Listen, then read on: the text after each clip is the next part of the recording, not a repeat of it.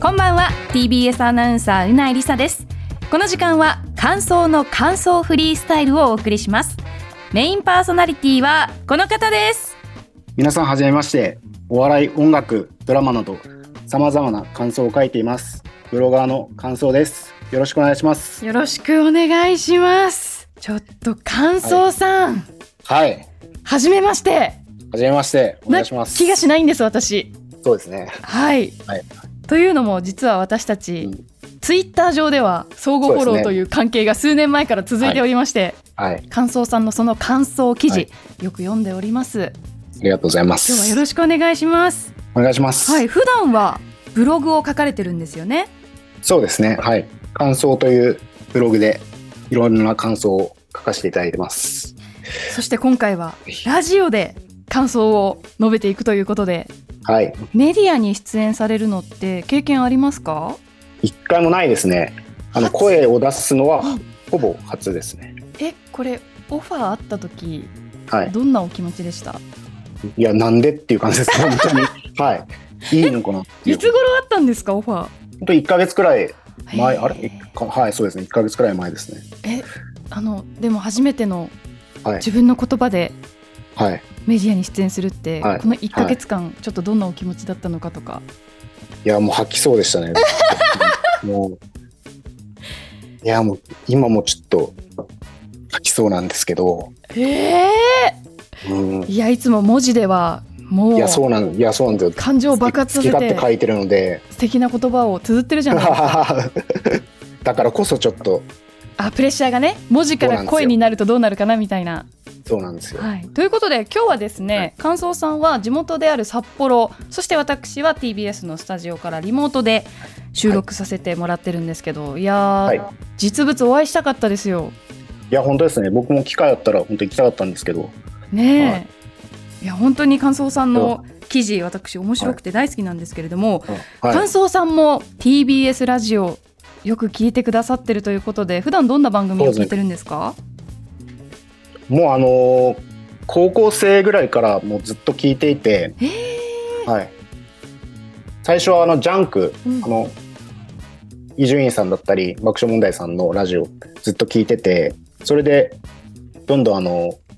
ハライチさんとかアルカンドピースさんとかのラジオを聞くようになってでどんどん上に時間帯が上がっていってでもう今はもう「アフターシックスジャンクション」ですとかうないさんも出ているもうお昼のコネクトとか、もうえ一日中だいぶ聞いてますね。聞いてくれてるんですかはい。ありがとうございます。ただ TBS ラジオだけじゃだけじゃなくてかなりもはういラジオ自体がお好きですよね、感想さんって。そうですね。いろんな曲聞くようにはしてますね。時間があれば。あの感想さんのそはの記事の中で、は。ないんか好きなラジオネーム、あ、そうなんです。はい。 1000個ラン選びましたみたいな。ナはい。いや100個じゃないのみたいな。い や、最初100個ぐらいだったんですけど、なんかどんどんそういう、なんかいいラジオネーム出てくるとメモして、うんずっとストックしてたので、もう私最初100個だと思ってスクロールしてった らそのアトロクのリスナーさんの名前とかあるかなと思ってスクロールしてったら、待って待って待ってないいくつあるんだみたい な1000個かよみたいな1000個です。 驚きました。あれはちょっと、申し訳ないんですけど、本当ラジオネーム使ってる方にはいやいやいや。はい楽しいですよね。感想さんっなんかラジてラジオはい。にメッセージ送るんですか。一回だけその学生時代に何回かあるんですけどう、んまあもちろんちょっと読まれなくて、うん。それであー、心折れてやめちゃいましたね。そっか。はい。その時のラジオネームって。いや、ちょっと言う言えないあ言えれななんいで、ちょのっ。とそうなんです。そうです感想じゃないんですね。全 然違いなます、るほ。ど。じゃあ、はい今日はどうしちょてっと感想になったのかなども含め、はい。感想さんの番組、はいご一緒したいと思います。はい。よとろいしうくおこ願いとしま、。ですはい。ラジオはですね、タイトルコールがありますので、感想さん、はいよろしくお願いします。感想の感想フリースタイル。改めまして、ブロガーの感想です。 TBS アナウンサーのうないりさです。感想さん、よろしくお願いしまよす。ろしくお願いします。はい。ガッチガチじゃないですか。いや、どうし、もう汗すごいです、本あ、そのパーカー脱いでいいです よ。いやー、どどうですか、タイトルコール。当。いやー、緊張しますね。えなんかこう文大丈字夫でかなこれ。いや全然大丈夫です、文字で書くのとはい。言葉で喋るのってどんぐらい違いますか言ってもあれ文字はもう結構直してるんですよ。あそうなん別に勢いで書いてないので、勢いで書いてる風な文章ですよねそう風に見せてるだけえーで。そっか緻密にちゃんと考えられて 緻密っていうと聞こえいいですけど、はい。いや私もう勢いで10分ぐらいで自分のうわーっていうこう頭の中に浮かんだ言葉をバーって書いてるのかなって感じたりもしてたんですけどまあそういう時もありますけど、うん大体はもう結構組み立ててやってあまあす。そうなんですね、まあ、だからこそあれだけ読み応えがあって面白い記事を書かれてるかと思うんですが改めましてはい。感想さんをねご存じない方もいるかと思いますのではい。感想さんが何者なのかご紹介させていただきます。はいひらがなで感想と書くんですけれども、はい感想さんは1989年生まれ今年で34歳になる年ですね私も1991年生まれなので同世代ですそうですね。はい。うんうんえーで感想さんは自身のブログにお笑い音楽ドラマ映画ラジオなどあらゆるエンターテインメントの感想を綴る文章が人気となりブログは1ヶ月で100万回以上のアクセスを獲得していますそして雑誌クイックジャパンのウェブ版やカルチャーサイトリアルサウンドテックにもコラムを綴っています、はい。あのー感想さんが2021年かなはい。私についてはいリアルサウンドテックでコラムを書いてくださったんですよね、そうです。あの YouTube チャンネルの。そう、はい。なんか私がリアルサウンドテックにはい。私のことをポジティブに書いた記事をどうぞ出してくださいって頼んだのかってくら い私のポジティブキャンペーンをしてくださってもうはい照れちゃってスクロールしていってね、記事を、はいは誰い。が書いてくれたんだこの記事はと思って、はい。一番下に記事、はいひらがなで感想って書いてあ ってどなたなんだこの人みたいな。でもとりあえずお礼言わなきゃと思っいや怪しいでて。すよね。はい。いや怪しいと思いますよ。本感想さんありがとうございます、ってツイートしたら当はい。感想さんがリプをくださって、はい。そこからね相互フォローになりましてはい。私は以来感想さんの面白い記事を読ませてもらってますよ。ありがとうございます。本当に。あのぜひねその本当に今紹介した通りお笑いも詳しいし音楽も詳しいし映像作品も詳しいしラジオも詳しいしあとゲームなんかも綴ってたりしててそれぞれすごく読み応えがあるんですけど私感想さんがに自分の日常で起きたことをはい。面白く綴ったコラムが大好きで。はい。ぜひちょっとリスナーの皆さんにも読んでいただきたいのが、人生初の飛行機、ファーストクラスで天国と地獄を見たはい。この記事面白く てもうなんか情景いが文字を読んでいて、その景色が頭で思い浮かぶような、うんうんそうん。の緻密な描写とあとオチなんか感想さんのちょっとねこ う戸惑いみたいなものを感じられるリアクションとかも含めすっごく面白いんでぜひ読んでほしいのとあと最近の記事だと、はい。死ぬほどサウナ入ってるのに一回も整ったことないむしろ乱れて る最近サウナブームじゃないですかはい。それについてもともとサウナ好きだった人とかって確かに思うことあるなって気がするんですよあのインディーズ時代から好きだったアーティストがメジャーデビューしちゃってみんなのものになっちゃったみたいな感覚と同じようにずっと前からサウナ大好きだったんだけど、うんサウナがもうすごくブームになってみんなの趣味になって思うところあるんじゃないかなっていうのをすごくうまくついた記事で、は読みい。応えばっちりで嬉しいです。はい面。白かったです、本当にぜひぜひ皆さん読んでみてくださいということで、はいなぜ感想が誕生したのか、はいこのペンネームの由来教えてくださいこれはあのブログで感想を書くっていう時にどういう名前がいいかなと思った時にもう単純に感想でいこうっていうふうに思ってほう単純な理由です。えひらがなにしたのはひながらにしたのなんか親しみやすいかなと思ってあーこれいつ誕生したんですか大体10年くらい前ですね。えー、じゃあ10年くらい前からもうコラムを書き始めてそうですね10年くらい前って本当にブログをやる人がすごい多くて確かにそれでそのなんかブームみたいなものに乗っかろうと思って本当に趣味的な感じでうんうん始めたんですよね。えちょっとどこまで伺っていいのかわかんないんですけど今はいこのライターとしてお仕事される前ってはいどういうことされてたんですか、前はホームページ作ったりとか、うんうんはいえっとんウェブサイトのデザインですよねそれもフリーランスでされてたんですかは会社に入ってそうやなってたんですけどど、はい、うんうんでそこからブログの、まあ、人気がどんどんどんどん上がっていってはい、でライターとして独立されたっていう感じそうでかすね。はい。えーいつぐらいになんかこうあかなりいろんな人に見られてるなって感じました、それこそ、その、ファーストクラスに乗った時のうんブログを書いた時うに、ん、もうすごいリツイートされて、そう3万、はい、そうなんです。3万リツイートぐらいされて、はいいけるかなと思って、やっぱりあれすっごく面白いですもん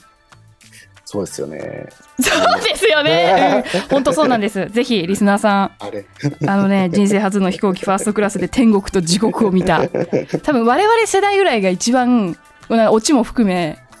笑っちゃうというか、ぜひぜひ読んでいただきたいなって思います。はい。そして感想さん、本当にいろんなコラム、記事書いてるんですけど、とにかく、そんなにエンタメ作品、消化していく時間あるってぐらい、いろんなものは見い。られてますよね。そうですね。どうされてるんですか逆にもう本当に何かしてる時以外は何かつけてるっていう感じですね。えじゃあ、この収録前もそうですね。今日は何を摂取されたんですか今日はずっとラジオ聞いてましあた。はい。ーえなんか、なんだろう自分の好きなことが仕事になるのってすごく幸せですけど、はい。なんかこうプレッシャー感じたりとか疲れたりとかしないんですかいや、それも、もう本当にし最初の趣味の感じでやってた時から続いてるんで、うんうんまだそんなに仕事っていう感じじはないんですよね。ありがたいことに。えもう10年も経っててすごいでそうすでねすね。はい。えでもそんなに時間ありますなんかなんだろうどれもがいちょっとこう、集中しきれないとかなんないんですかまあ今のとこないですね。えはー、じゃあま本だ当すに、好きっていうのがうんあるので、うんうんうんその気持ちだけでやってます、ね。えもうだからもう日々並行していろんなものを摂取してると思うんですけど、も。はいう最近で言うともういくつぐらいこう取り込んでます、最近で言うと、まあ、映画なりドラマなり音楽なりはい。何でも同時並行でどんぐらい一気に吸収してるのかなってあ、でも同時並行っていうより、一つのにはまったらそれだけ摂取して、まあ次に行くじゃないですけど、うんうん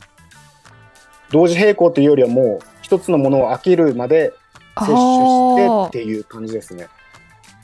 えなんで「ラブトランジット」を急に見たんですかじゃあ恋愛リアリティショーのあれはもう本当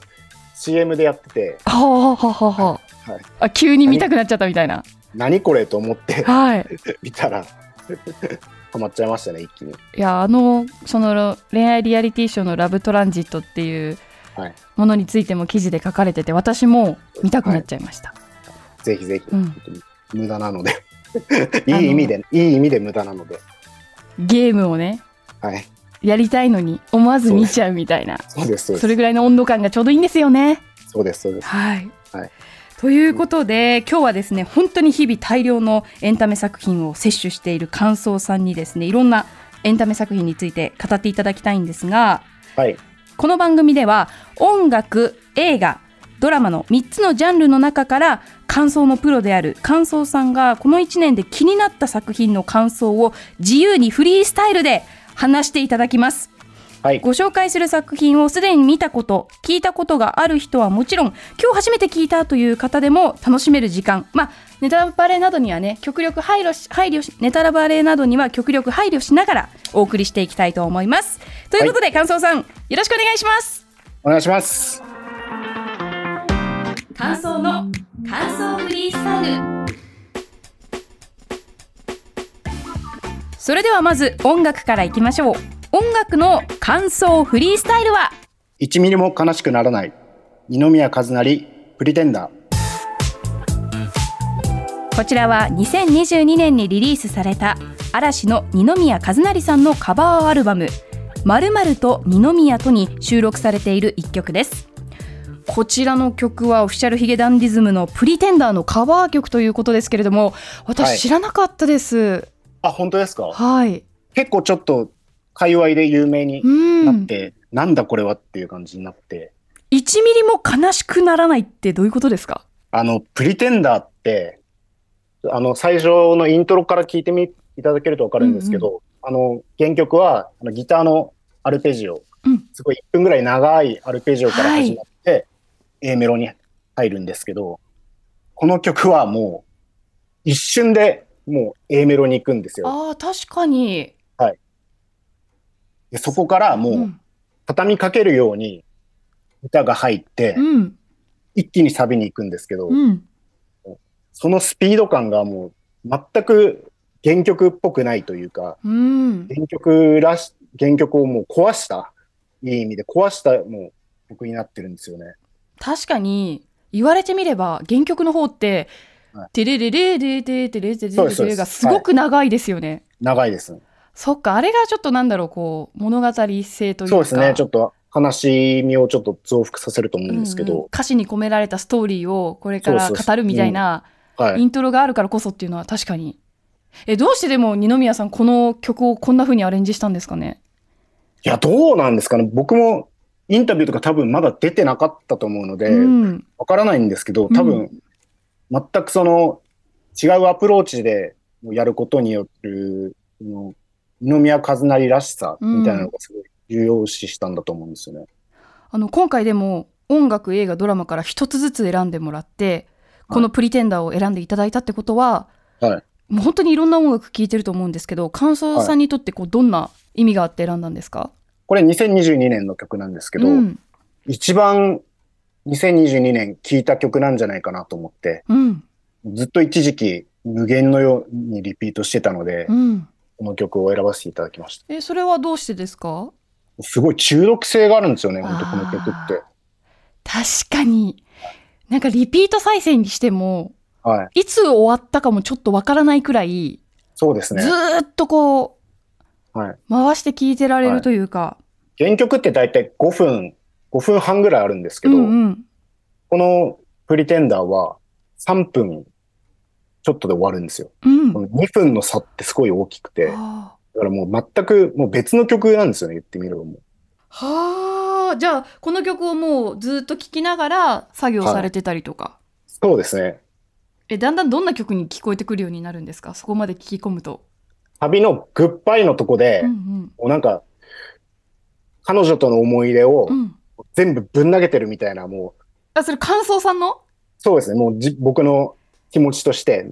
あーそんな気持ちになったりとか。うんうん、ガシャンってもう全部どうでもいいやって思えるようなあ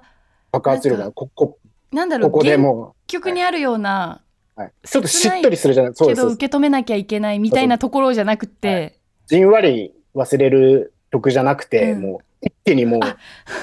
ゼロにするみたいな。はい今今テーブルの上に置いてある紙全部こうブーンって横にぶん投げるみたいなそうです、そうで「グす。ッバイ!」みたいな。はい。あ確かにちなょっんとか爆ポ発ジしティブたな感じがね。。はい、そうですね。そっかそっか、はいもういいそもそも好きだわっみたたのいみたな、いな。はい。う好ん、気持ちにさせてくれる、はい確かに、きじゃなかっただろうみたいなう、ん、その感じすらあるんですよね。これ二宮さんだから歌えるんですかねいやー、なんかそんな感じしますね。はあなんかあの軽やかさというかそうですね。はいひょうひょうした姿がうんすごく合うのかあ、もすしれごいな合いってますよね。うんうんあの感想さんっていろんな音楽聞かれてると思うんですけど、ジャニーズ、はいジャニーズの音楽もすごく聞かれてますよねきますね。それはこあうの意識的にディグってるんですかそうですね。もともと好きで、うんうんあの、始まりが僕、スマップすごい好きで、ああはい。はい。結構コンサートとか行くぐらい好きだったんですけど、うん。はい。あと、それから嵐も結構世代でうんずうんっと好きで聴いていて、そこから今はもう、ストーンズとか、セクシーゾーンとか、ちょっと若い世代もちょっと聴くようにしてますね。なんかストーンズの記事も書かれてたりとあ、か、そうですね。はい。ねえ、すごいジャニーズの音楽も聞かれてるんだなって感じまそうしですた。ねはい、なんかこうジャニーズならではの音楽性の魅力ってどんな風に感じますか？やっぱり、あの、基本的に、人が作った歌を歌うじゃないですか。うんそれゆえにもうすごいんですよ音楽性の幅っていうのがあーいろんな曲があってもういろんな人が作るから、うんうんうん。本当にいろんな人に楽曲提供をそうですねしてもらってますよね、ジャニーズって。はい、だからこそ、そっかそっか、はい一曲一曲アルバム一枚だけでもそうですね全く違うので曲音によって楽そ性のの幅がね色、が、はい、確かに。それをそのグループの色にどう染めるかっていうのが、グループによってまた違ってくるので、はいここが面白いんですよ。ああその味わいがはい。ジャニーズらしさというかそうですね。聞き応えになるんですね。はい。うーんはいということで二宮和也さんが歌う「プリテンダー」のはい感想さんならではの感想を伺いましたがここで改めて聞いていただきましょうでは曲振りお願いしますはい。二宮和也でプリテンダー。やっぱり改めて聞くとこう原曲にある本当にはい叶わない恋そばにいる相手なのに一生叶わない恋っていうそういう悲しさを感じる曲である一方で、はい。二宮さんの「プリテンダー」はいいですねなんか。そうですね。もう本当に1ミリも悲しそうに聞こえないんですようんね。、その悲しさを味わいたい時には原曲で、はい。忘れたい時にははい。こっちだなっていうそうですね。グッ本バ当イにの好きだったのかみたいうんうなんなん感かじグがあるんッです。バイの気楽さがこはうい救われるというか、もうええわみたいな感じのはいノリがあっていいですね いいですね。はいさすが感想さんが選ぶ一曲ありがとうございます。ありがとうございますはいはいということで二宮和也でプリテンダーをご紹介しました感想の感想フリースタイル続いて感想さんに語っていただくのはドラマですここ数年はネット配信もあるのでドラマといってもそのジャンルもかなり細分化されていますけれども感想さんが選んだ作品は何もかもが変態ドラマ往生際の意味を知れです。こちらの作品は今年3月から4月まで放送された米城京さん原作のテレビドラマです原作は2020年から週刊ビッグコミックスピリッツで連載され次に来る漫画大賞2021にノミネートされた人気作です物語は7年前に別れた元カノを引きずり続けていた主人公のもとに突然元カノが現れ口頭無形な頼み事をすることから始まります主人公市松海路を演じるのが青木ゆずさんそして元カノ草壁日和を演じるのが三上愛さんということです今年 MBS、TBS で放送され現在は Hulu で配信中の作品となっていますはい、ありがとうございます。私、すいませんこの往生際の意味を知はいれ見られてないんですけれども、はい。原作漫画あるのうんうはんご存知でした。原作もすみません読んだことないんですよあ、そうなんですね。でも、はい何ですかその枕言葉何もかもが 変態どんな作品なんですか、僕原作漫画もともと大好きで、うん実写化にちょっと不安があったんですよ。へー結構物語がすごいぶっ飛んだうんストーリーで、はいはい、でこれ地上波のドラマでできるのかなってう、いうん不安があったんですけど、あの元カノが突然現れて口頭無形な頼み事をする、はい。これがぶっ飛んでるその内容がちょっと、いや、これ大丈夫かなっていうはいはい、内容のもので、すうん、ごい面白いんですよね。あのまだこのドラマ見てない方はちょっと内容に触れていくので、もしはい気になるようでしたら作品を見た後にこちらの放送を聞いていただきたいんですけれどもズバリはいどこまで言えます、えーっと、そのお願いは、うんまず、あの、主人公のこの市松海路っていう男がはい、映画研究会に所属していて、うん、それでこの元カノの草壁日和に一目惚れをしまして、その映画を撮らせてほしいと。ほうそういうお願いから始まるんですよね、大学時代に。はい、それで、そこからもう草壁日和主演の映画を撮って、うん、二人は恋を育むんですけど、うんうんある日突然別れを切り出されてしまう。はい、それで、ずっとそのことを引きずったまま、7年、一松はうん、生活し続けてるんですけど、はい、で、そこで、日和と突然再会を果たしてう、ん、復縁を夢見てる一松は、うん、これでまた二人が付き合えるんじゃないかって思うんですけど、うん、その日和からされたお願いっていうのが、自分の出産記録を取ってほしいと。え、映画で、映画であの出産というのは子供を産むってことです子か？供を産む出産です。突然はい。再ドキ会ュしメンタて、リーで。はい。え、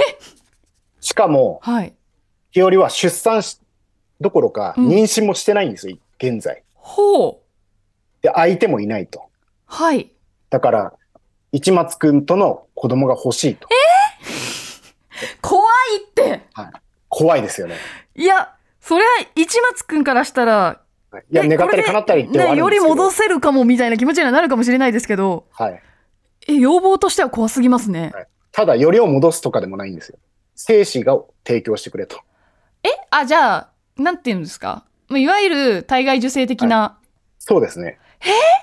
それ、物語成立するんですかするんです。漫画として。え、どうなん、どうなるのよ、というか。その目的が謎じゃないですか。うんうんその日和の。はい。何があったの ?7 年間でっていう。で、ちょっとその目的にもちょっと触れたいんですけど、はい。この日和の母親が実は有名な、うんえっと、エッセイストで、この家族の日常をエッセイで漫画にして書いているんですよ。あ3人姉妹の家族がいるんですけれども、はい。その姉妹と仲睦まじく暮らしている、その様子がうん。描かれてるんですよね、はい。漫画でも。お母さんのエッセイには。はい。え、それでなんで出産記録になるんですかでも、その内容はうん。全て嘘なんですよ。母親が作った。は仲良くしてるけど、実は、もう家庭環境は最悪で、あ。ああ。娘と口も聞いていないと。はい。なのに、親はそんなものを書いてると。だから、その、母親への復讐のために、自分の出産記録を映像化してう、ん。密かに作っておくと。はそうい。すると、母親はその出産したことは知ってるわけですから、うん、漫画に書くんですよね。いい美談として。はい。でも、実はそれは嘘ですよっていうドキュメンタリーを裏で制作しえて暴露してやろうと。ーなるほど。こういう目的なんですね。復讐劇なんだ。復讐劇なんです。なんだろう。生々しすぎますね。はい。不思議な物語ですよね。タイトルの往生際の意味を知れってどう解釈しましたこれは、実は、往生際っていう言葉も話の中に出てくるんですけど、うんうん。この一松っていうのが、こんだけ利用されても日和に、うんどうしても日和を忘れることができないと、嫌いになることができないっうん。ていうので、ずっと協力したいんですけど、うん。もうその自我がもう、こんな女嫌だっていう気持ちもあって、うん。どんどんもう、剣道の態度を取るんですよね。はい。それでも、日和はお願いし続けると。そこでもへーう、往生際が悪いからう、ん。早く楽になって私に協力しなさいよっていう。はあ。え、それって、感想さんは誰目線で見たんですか誰に共感してとか、いや、共感とかでもないんです。もう本当に、一末側の気持ちで読みました見ましたドラマも。え、やだそうですこねんなそ人のみたいな。あただこ、これだけ一人の女性にうん執着するっていう気持ちも、うん。まあ、ちょっとわかるんですよ。ここまでじゃないけど、うん。それでもう何でもお願いを嫌だけど聞いてしまうっていう。うん。じゃあ見てる側としては理解もできるけど、でも、なんか、いや、早く断ち切れよみたいな、こう、なんだ、むずがゆさみたいなもものもあったり。ありますね。えーどんな結末に転んでいくんですかね、はいそれ。ありますし、そのうん。母親との決着ですよね。そうですよね。はい。どうやってその復讐が成功するのかっていうところなんですけど、うん本当に母親も本当に頭のいい人間でえ、えまあ、それだけ人気なエッセイ書くぐらいですもんね。もうあの手この手でもうそれを阻止しようとするんですけど、怖いえーそれはドラマとして、すごく最後はこう、なんですかね、視聴者も納得いく結末というか。そうですね、原作自体はまだ終わってないんですけど、うん。もう綺麗に本当にまとめたなっていう、へえ、あ、漫画の方まだ続いてるんですか続いてます、続いてます。あらら。え、今漫画どんな感じなんですかまだまだ戦ってる。あ漫画も結構もうクライマックスのところまで来ていて、そうなんだ。えーちょっと見てみますね。はいななんんかか、ちょっとサスペンス要素もありつつ、うんはなんかい、で、その恋愛の、ただの復讐劇じゃないですよね。やり方があまりにも陰湿というか、そうですね、本当に家族の確執によってここまでねじれてしまったんだなっていうのが、はい感じられるお話ですね。そうですね。あの演じたのが青木ゆずさんと三上愛さんその主人公と元カはいネ役を、はいあのまだまだ若い俳優さんですけれどもどうでしたいや、こんなに合ってる人いるんだって、へえ、はいびっもくうりしま原した作のイメージ通り。そうですね、ほとんど僕は近いかなって思いました。うーん。この日和のちょっと儚くてうん何考えてるか分かんない部分をちゃんと三上さんは見事に表現してたなって思いますね。はあ、どうしてドラマたくさん見てると思うんですけれども、この一本を選んだんですか、この面白さに反して、ちょっと知名度まだまだ足りないんじゃないかと思って、あーはい。もっといろんな人に見てほしいし、まあ原作漫画もそうですけど、うんこの作品自体を知ってもらいたいなっていうことで、あ選のばさせていただきました。実は気を使って TBS というか MBS の作品を選んでくれたとか。 はい。偶然です。偶然です。あら、あ偶 然偶然いやいやいや。でも私もすいません、あの、まあ、系列局の番組なのに見てなくて、お恥ずかしいんですけれども、今のはい。感想さんのお話聞いて、すんごいストーリーだなって思ったんで、はい。ぜひ、時間あるときに。見たいと思います。はい。これでも3月から4月にかけてってことは、短話数としてはそんなに長くないのかなそうですね。1話30分でう、んうん。全8話なんで、すごい見やすいと思います。いいですね。はいありがとうございます。はい、ありがとうございます。はい、ということで、ドラマ、往生際の意味を知れの感想さんの感想を伺いました。ありがとうございます。はい、ありがとうございます。感想の感想フリースタイル続いて、感想さんに語っていただくのは映画です。この1年間、実写アニメと数々の名作が公開されていますが、今回、感想を話す映画作品は相原さんには、光彦しかいない。劇場版名探偵コナン、黒金のサブマリンです。今年4月公開された国民的作品「名探偵コナン」の最新作で劇場版26作目にして興行収入が初めて100億円を突破しましたあらすじをご紹介します東京八丈島近海にある世界の防犯カメラをつなぐための海洋施設パシフィック V を舞台に女性エンジニアの誘拐事件が起きるという内容になっています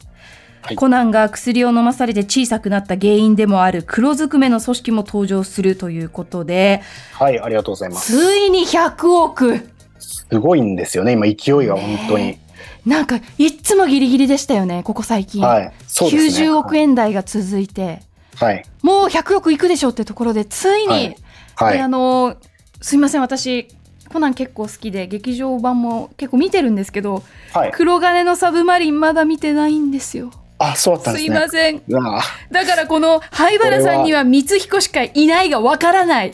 どこまで言えばいいのかという。や、あの、気になる方は、ぜひ映画を見てから聞いていただけたらと思いますが、はい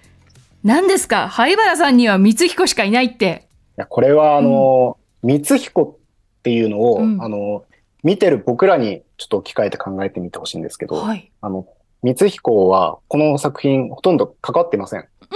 うんうんうん。はいどういうことじゃあからもう蚊帳の外なんです言ったら、この灰原さんとコナンの物語とうん。言ってもいいかもしれないんですけど、うん。だからこそこの何もできないというこの見てる僕らも何もできないし、うん光彦本人も何もできないうん。けどコナンはできるうん。っていうところの歯がゆさああ。があるんですよね。もうコナンじゃないよ光彦、かっこ、俺たちがいるよみたいなっ。てっていうことですね。でも何もできない一般人みたいな。そうです、そうです。あー、だから愛ちゃんが好きってことですね。そうですね。やっぱりいいですよね。いいですよね。うん。コナンシリーズで一押しは、あ、キャラクターですか、うん、もうそれは灰原愛さんですあやっね。ぱり愛ちゃんなんですね。はい。ランよりも、はい。はい。カズハよりも、はいあゆみちゃんよりも、はい。もう灰原さんと呼呼ばせていただいて。灰原さん。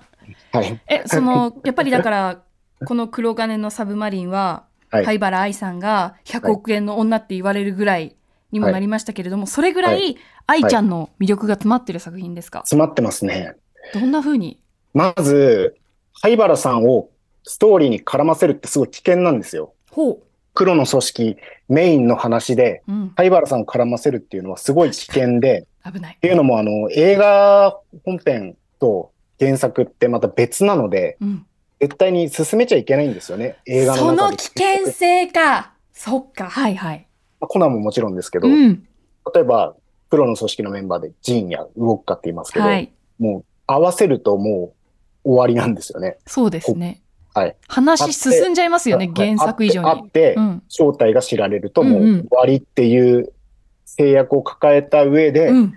もうこの黒金のサブマリンは、すごくもう、ギリギリを攻めて、へえ。見事にまとめたなっていう、なるほど。ジン・ウォッカに、はい。愛ちゃんがシェリーだってことが、はい、もうバレるかバレないかのギリギリを本当に攻めてるので、はあ。はい、それがすごくだからスリリングってことですよね。そうですね。その一線をもしかしたら超えるかもしれないみたないるかもなしれない。はい。気持ちで映画を見る。でも超えたらもう終わっちゃいますから、うんうん。もう話、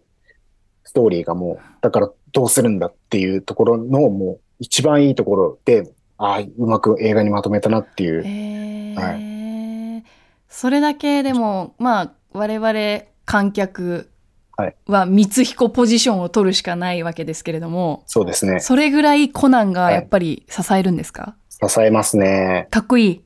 かっこいいというか、もう、ああ、これはもう叶わんなっていう。はあ、えでもそれ聞いてるとちょっとランが心配なんですけど、そうだね。いや、そこも、やっぱり、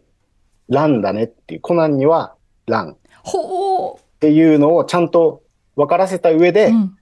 灰原さんを立てるという、うん、そこの塩梅がすごい絶妙なんですよね。あそう思うとちょっと切ないですね。はい。一個あの、シーン紹介したいんですけど、あはい、お願いします。大丈夫でうん、あの、灰原さんが、その、黒の組織に追われてるという立場になってしまって、はい、それを知ったコナンは、自分のメガネを灰原さんに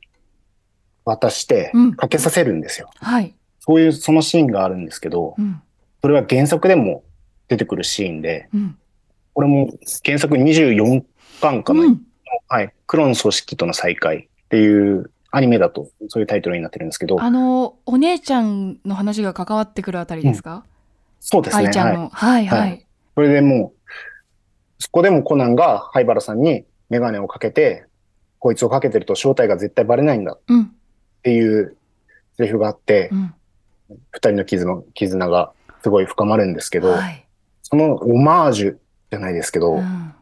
それをもう一回ここでやってくるかっていう、そっか、はい、熱さがありますね。原作ファンからするともうその話ってはるか昔の話ですもんね。そうですね、はい。もう10年以上前ぐらいになります。はい。なんかユニクロの T シャツとかになってたりとか多分して、うん、そのメガネかけてるシーンがもう本当に一番の名シーンぐらいに言われてるところなんですけど、はいいそれをまた再び、もうそれぐはい。原作ファンにとっては2人にとっての大事なシーンがはい。劇場版でそうですね。ああじゃあ鳥肌が立っちゃうような、はいはいへえ原作ファンにもたまんないシーンがそ盛りうです込ねまれてるんですね。はい。いやー私もそのそこまでねコナン作品すごく触れてるわけではないんですけどやっぱりこ、はいうことあるごとにはい。コナンと灰原愛の関係性にちょっとこうときめきと切なさを感じてしまうんそうですね。ですよね。はい。決して言ってしまえば実ることは多分ないんですけど、うん、だからこそのもう相棒としての絆と言いますか、うそのん人に事件を協力して解決していく相棒としての絆がうんあって、でも灰原さんはコナンにそれ以上のものを抱いているっていう、そうですそよこの、はい。ただ灰原さんもうんラン、うんラン姉ちゃんが嫌いなわけじゃなくて、うん姉ちゃんの姿にお姉さんの宮野明美うんの姿を重ねていたりとか、うんそのみんな好きでっていうその別にコナンを奪いたいわけじゃないけどうん惹かれてしまうっていうその切ねえ愛ところちゃがんいいねあやるつんだですよわね。いやーだからそのコナンの魅力ってはいミステリーとかサスペンスとしての要素だけじゃなくて、はいもうこれだけもう何十年もはい物語が続いていく上でのキャラクターの魅力とその人間関係そうですね。すごいあはい深いですよね、もうその厚みがねありますよね。いやでもコナンはね本当にもうずっと続いてるからこそ、はい我々も年を取ってもこう変わらずにいてくれる存在というか、うんそうですね。しかも年々進化してはいでもそろそろあれなんですよね原作の方もかなりそうですね。もう黒幕は誰っていうのは明かされてるんでう、んうんもうどんどん進んでいくと思いますけどうね。ん、いよいよねだからそのあたりももう最後原作も含めどうなっていくのかもコナンははい原作も含めて映画もアニメもそうですね。注目ですね。今度はいはい盛り上がっていくと思いますということで今回劇場版の主題歌「美しいヒレ」を担当しているのがスピッツですよねはい。感想さん、この主題歌も絶賛されてますよね。そうですね。それこそ本当に灰原愛という一人の女性を、本当にうまく、うん、いやもう完璧に描いた作品だなと思いますね。えー、それは歌詞に込められてる言葉ですか、ねはい、例えばどんなところで例えばそのタイトルもあるように美しい比例なんですけども、はい、この灰原さんの有名なセリフで、うん、えっ、と、相手はイルカ、そう海の人気者、暗く冷たい海の底から逃げてきた意地の悪いサメなんかじゃとても歯が立たないでしょうねっていうセリフがあるんですけど、うんはい、自分のことをもうサメだと、逃げてきた意地の悪いサメだっていうふうに自分のことを表現していて、うん、この相手はイルカっていうのは、まあ、ラン。うもうキラキラして、もう何も汚れも知らない、うん、のを見て、まあ、そうつぶやくんですけど、うん、そんな灰原さんが、もう少年探偵団やもうコナンたちの優しさを受けて、うん、少しずつ自分も生きていいんだっていう、うん、思うまでのその過程を、この美しいヒレっていう、うん、まあ、盛んにヒレありますから、うん、そのそこで表現してるんじゃないかって僕は思ったんですけど、この草野さんが、どれだけコナンをこの読み解いて歌詞を書いたのかっていうのはちょっとわかんないんですけど、はい、それ、本当知らなければ出てこないだろうっていう。ヒレってなかなかね。そうですよね。いやー、それもうなんだろう。コナンファンは、そうですね。頭上がんないというか、はい。ありがとうですね。はい。もうガチのファンじゃないと、出てこないだろうみたいな、もう、言葉がもう山ほどあるんで、うん。ああ、そうなんですよ。確かに今の歌詞見てるんですけど、はい。流れるまま流されたら、抗おうか美しいヒレで、壊れる夜もあったけれど、はい、自分でいられるように。そうですね。そっか、ガサ博士はじめ、はい、コナン君少年探偵団と一緒に過ごす中で、はい、なんか流されてってもいいんだな、みたいな。そうですね、ちょっとずつ。ここにいてもいいんだな、みたいな。はい、壊れる夜もあったけどっていう、なん、っていう。うん切ないわ切ないですよね。これがだからあの映画終わっていつもコナンの映画というと最後あの実写の背景とともに、実写のありますねはいおなじみ実写の背景とともに主題歌が流れますけど、あの感じで味わうんですね、味わえますねなんか子供の時に、はい、あの最後の主題歌流れる時に、はい、他のアニメ作品って結構アニメ映像が流れたりする中コナンだけ実写で,うん、でなんかこうえもっと面白い映像流してほしいのにって子供の時思ってたんだけど大人になると、あれがやっぱコナンらしさだなみたいなそうですねなんか美しい映像をちょっと、うん、うん、なんかコナンだなってなりますよねあの実写を見ると、劇場版コナンといえばこれだよねみたいな、うんなりますねえー、ちょっとあれまだ上映中でしたっけでもかなりロングランヒットはしてるからやってるのかな、ねはい、やってるのかなえちょっと見たい、はい、見たくなっちゃいました見てないことをむしろ恥じますぜひ行ってくださいはいということでご紹介いただきました劇場版名探偵コナン黒金のサブマリンの感想と主題歌、はい、スピッツの美しいヒレの感想さんならではの紐解きでした、感想の感想フリースタイル